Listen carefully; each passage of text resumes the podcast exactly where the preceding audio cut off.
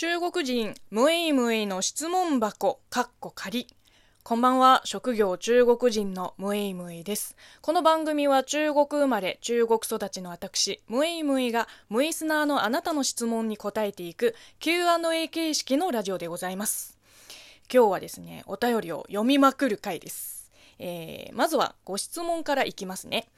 ラジオムイム DJ ディッセンさんからいただきました。ありがとうございます。むいむいさん、以前に中国人が好きな数字を教えていただきました。666や888なんかが好きと聞きました。日本と同じで444なんかはあまり良くないとも聞いたことがあります。ご祝儀などでもこの額は渡しちゃダメとか決まりはあるんですか？奇数だとダメとか偶数が良くないとか。そうですね。あの中国では6と8は縁起がいいとされていて4は死を連想させるから意味言葉の部類に入ります。まあ、この辺は日本と同じですよね。で、ご祝儀の場合なんですが、まあ、まず地域と、あのー、関係性によって相場が違ってきます。あの、私はご祝儀を渡した経験があんまりなくて、相場がいまいち分かっていないんですよ。多分、分かってる人の方が少ない。こう大体みんな周りに相談します。でいくらぐらい渡したら失礼にならないかなって、あのー、結婚式の披露宴に呼ばれる旅もう本当にあたふたするものですよ。で渡しちゃいけない額は、まあ、ありますね多分。まず4は絶対避けますよね。あとは小銭は絶対いらない。人民元で額面が、えー、一番でかい100元札6枚か8枚かなが多い。えー、まあ、ざっと1万円ぐらいですかね。まあ、奇数はダメですね、多分。新婚夫婦ですから、偶数じゃないと、こう、なんだろう、道理が合わない。まあこの辺もおそらく日本と同じなのかな。本当にふわっとした情報しかなくて申し訳ないんですけど、まあ、こういう風習絡みのことはその都度詳しい人とか、まあ、目上の人に聞けば教えてくれるから、うん、普段から頭に入れてないっす。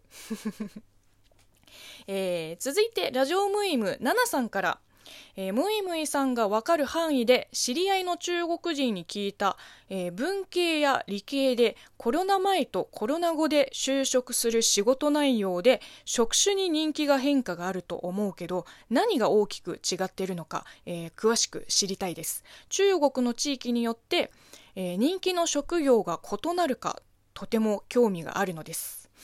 うーんそうですね。あのーコロナ前の中国はともかくコロナ後のリアルな中国はまだこの目で見てないのでねあの未だに規制できてないから。真面目な話自分の目で確認しないでネット上の情報だけで物事を判断しちゃうのはまあ良くないと思っていて、まあ、そこに真実はあっても一部しかないんですよ。だから極端な話コロナ後の中国がどう変わったか。知らないわけですよ私あのその土地にいない限りねなのでここで話せるのは、まあ、あくまでも私が知っているコロナ前の中国事情だと思って聞いてほしいです。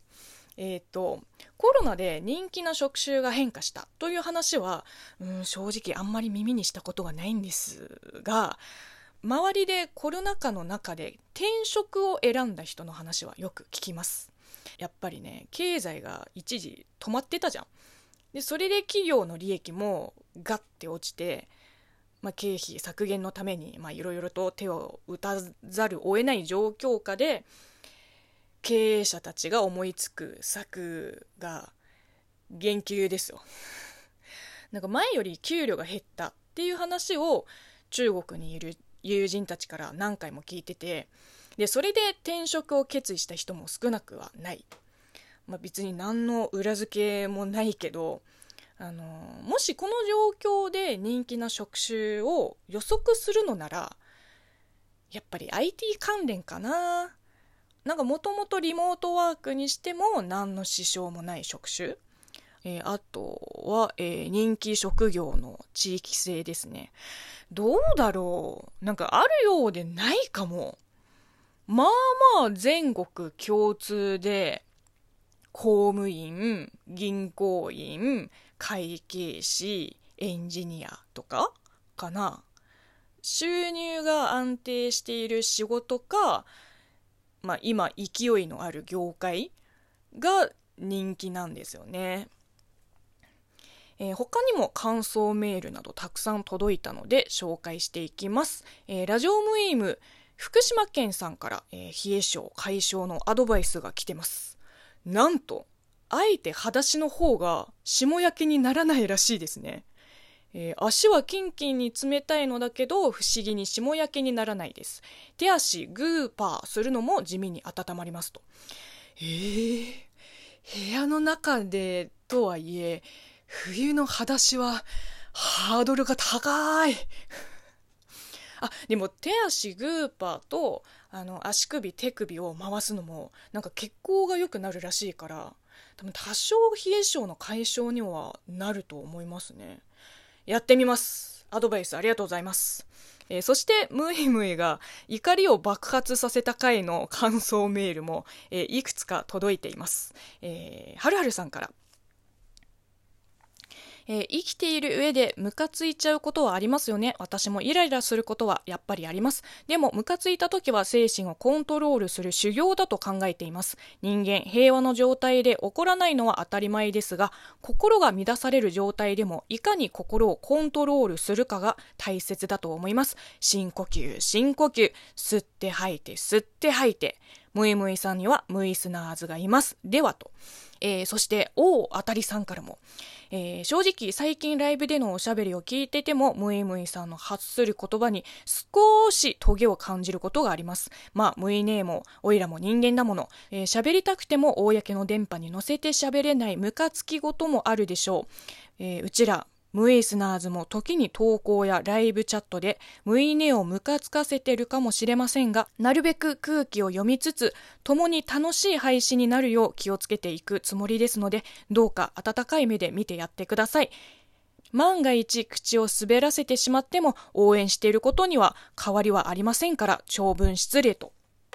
えー、それと元気の玉を添えてくれたメールをいただきました。他にもね、読み上げ不要な、えー、メールや、えー、もしかしたら私に対する怒りなのでは？のメールも来てまして、あの、この前のライブ配信でも話した通り、うん、まず、えー、私をイラつかせた出来事は確かにありました。え収録中には、ネタにできないからモヤモヤするキーって言ったけど、あの意外とそれだけでも結構ストレス発散になった。なので、全く引きずってません。で、ライブ配信中に、あの、イラついてちょっとトゲトゲしい話し方をした件について、本当に自覚がなかった。ごめんなさい。あの、怒ったつもりはなかったんですよ。にもかかわらず、うん、聞いてる人に不快を与えてしまった事実はあるので、あの、反省しております。でもこれだけは言わせて、当たり前だけど、ムイスナーズにムカついたことはないよ逆に、この私に対する怒りですよね。すいませんでした。の謝罪メールみたいなお便り2通もあるんですけど、逆に困惑しかないです。怒ってないですよ。怒ってないよ。彼女かよはいはいはい、あの、うん、分かった。面白がっちゃいけない。うん。